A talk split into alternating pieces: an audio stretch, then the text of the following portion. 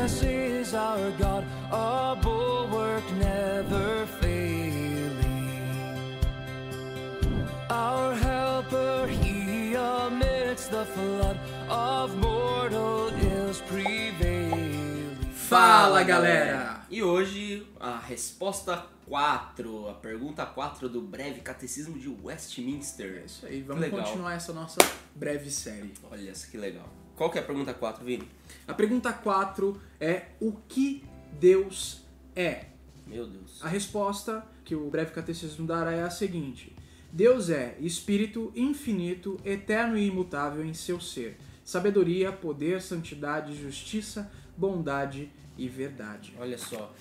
Já vou fazer uma pergunta pra você, pra gente responder, e depois a gente entra na aplicação. Como que nós reconhecemos esse Deus? Bom, ah, Deus pode ser reconhecido por duas formas. Né? A teologia vai tratar da revelação geral e da revelação especial, que seria a revelação natural e a revelação sobrenatural. Ah, na revelação geral e natural, o homem pode reconhecer a Deus através da natureza, através da, Da sua obra da pessoa, através da criação, da, a obra de criação do Senhor Deus. Ok? O homem ele reconhece essas coisas e reconhece através de si mesmo, dos aspectos morais que Deus inseriu no ser humano, ok? Que foi implantado na, na Os valores, criação. né? Exato. Ele reconhece isso, porém, essa revelação ela é totalmente insuficiente. Ela não gera salvação, ela não gera a fé necessária para ser depositada nesse Deus. Então é Ela necessário. não é algo sobrenatural, no caso. De maneira nenhuma. É necessário que nós tenhamos contato com a revelação especial, com essa revelação sobrenatural. E onde que é que a gente encontra essa revelação especial e essa revelação sobrenatural? Bíblia de Jesus. Exatamente isso. A revelação especial de Deus é Deus vindo até os homens e revelando quem Ele é. E isso, o nosso Deus Todo-Poderoso, infinito, eterno, ser imutável, maravilhoso, grandioso, se revelou a nós. Ele deu a conhecer dele para os homens. Agora, o que eu quero deixar para vocês e que tem que ficar muito latente nessa nossa realidade pós-moderna? O que, que as pessoas fazem?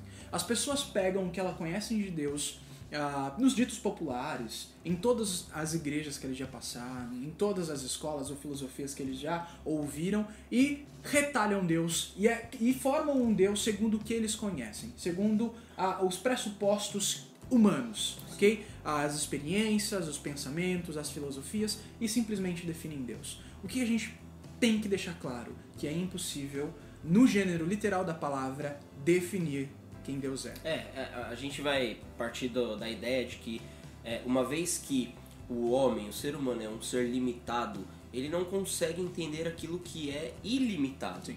O, o ser humano ele é um ser finito, ele não vai conseguir entender aquilo que é infinito.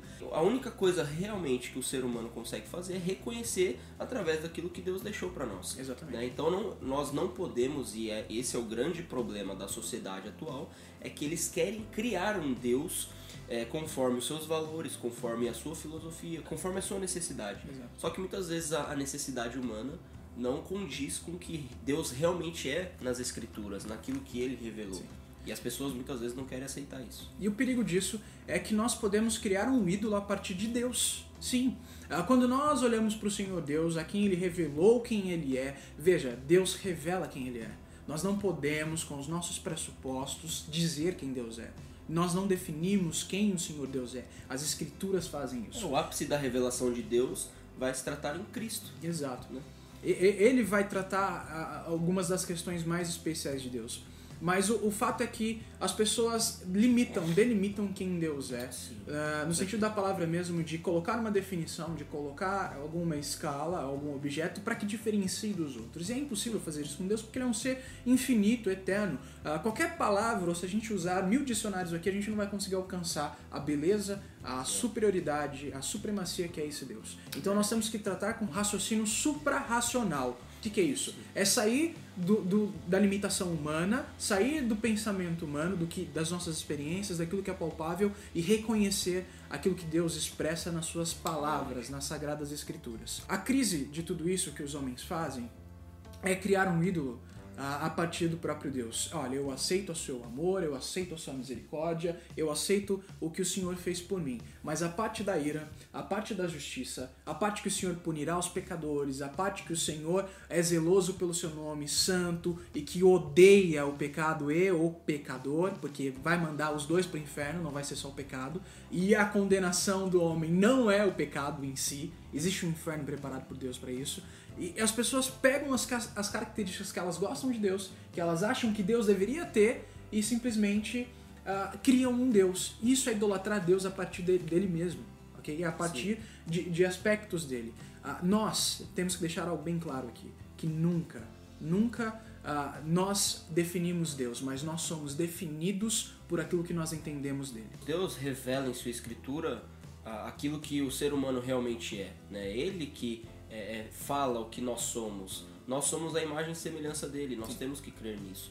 Não o que o mundo pós-moderno tem colocado como o, o- o homem ou a mulher é. A escritura define os termos e não o homem define os termos. Exato. Então, nós temos que mudar esse, essa mentalidade. O primeiro argumento ali que a gente tem que colocar como quem é Deus é que esse Deus é espírito. É um Deus que não tem carne, que não tem osso, é um Deus é, onipresente, né? É um Deus totalmente puro. Tem uma frase de Agostinho que vai falar da pureza de Deus, que fala: é, a natureza divina não se mistura com a matéria criada, nem é contaminada por as- pelas suas impurezas.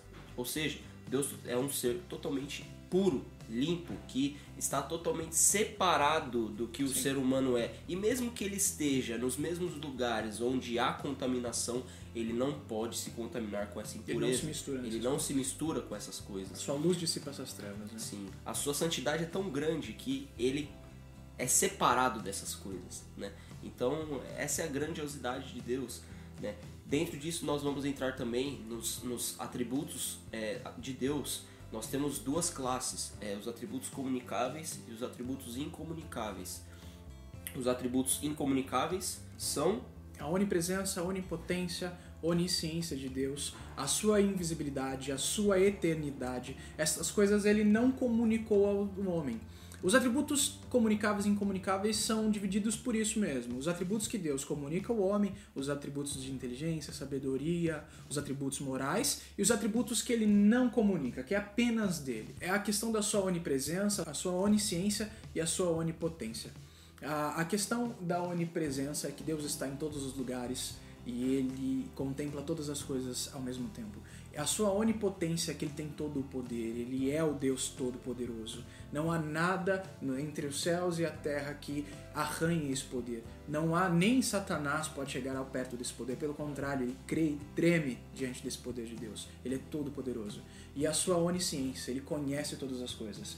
Ele conhece até o íntimo do nosso coração, ele esquadrinha a nossa alma, ele sabe até as palavras antes eh, de nós pensarmos nela, ele sabe quando a gente vai proferi-las. Existe um salmo muito interessante para que a gente consiga dar a alusão a isso, é o Salmo 139, do 1 ao 18. Senhor, tu me sondas e me conheces. Sabe quando me assento e quando me levanto. De longe penetras os meus pensamentos. Esquadrinhas o meu andar e o meu deitar. E conheces todos os meus caminhos. Ainda a palavra me não chegou à boca, à língua. E tu, Senhor, já conheces toda. Tu me secas por trás e por diante, e sobre mim pões a mão. Tal conhecimento é maravilhoso demais para mim. É sobremodo elevado, não o posso atingir. Para onde me ausentarei do teu espírito? Para onde fugirei da tua face? Se subo aos céus, lá estás. Se faço a minha cama no mais profundo abismo, lá estás também.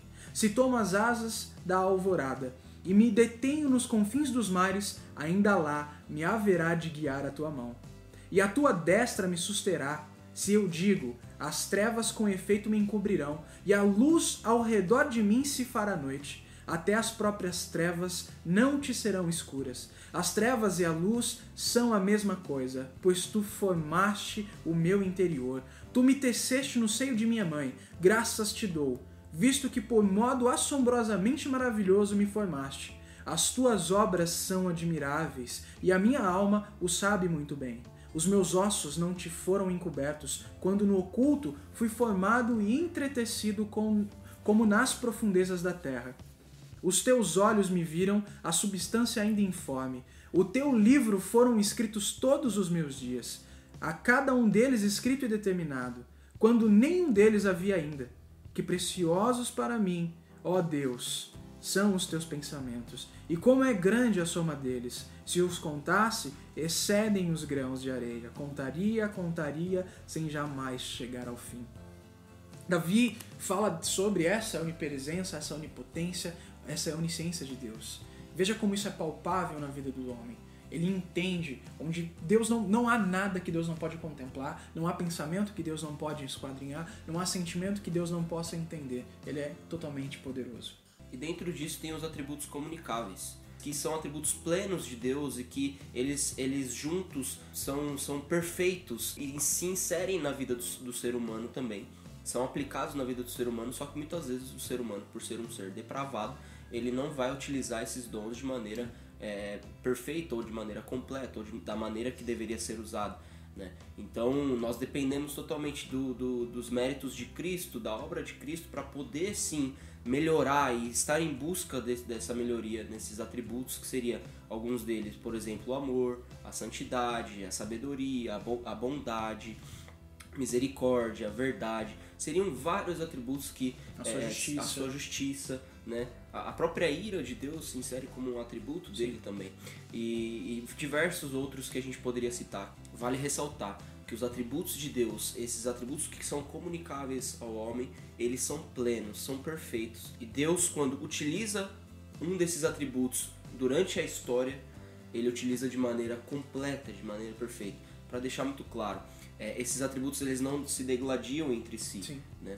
eles se complementam e em alguns casos ele utiliza em um momento da história a ira, ele utiliza ao mesmo tempo que ele utiliza a ira, ele está usando da misericórdia, ao mesmo tempo que ele está usando dessa misericórdia, ele está usando do amor também. Uhum. Então esses, esses atributos eles se conversam, vamos dizer assim, é, durante a história da, da criação, da história da redenção, a história da providência de Deus para com o, o povo de Israel. Exato é, esses atributos eles são homogênicos, né? Eles não ele não usa um atributo em detrimento do outro, Sim. ele não é amor em detrimento da sua justiça, ele não é misericórdia em detrimento uh, da sua ira, não. Ele é tudo perfeito.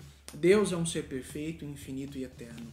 Uh, o mais incrível é ele comunicar e relacionar essa eternidade conosco.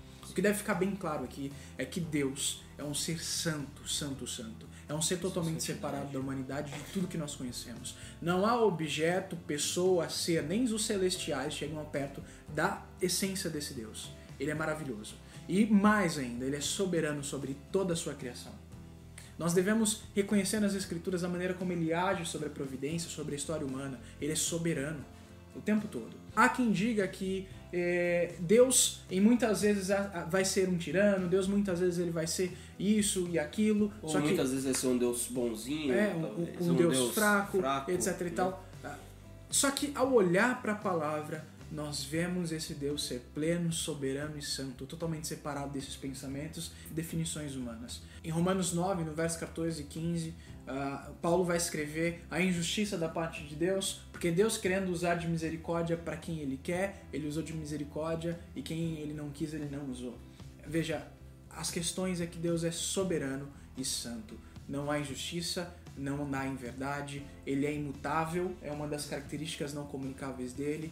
A Tiago vai escrever no seu capítulo 1 que Deus é um ser de luz e todas as bênçãos procedem dele e que nele não há sombra nem variação não há sombra de mudança. Ele é um Deus imutável e eterno. O mais legal de tudo é que é, o que nós podemos classificar isso aqui, ao mesmo tempo que o ser humano ele é um ser que muda, é um ser que é finito, é um uhum. ser que é falho, que é pecador, que é depravado, inconstante. Nós encontramos abrigo na infinidade de Deus, na, na, nele ser infinito, nós encontramos abrigo que ele é imutável, que ele não muda. Nós encontramos abrigo porque ele é totalmente misericordioso.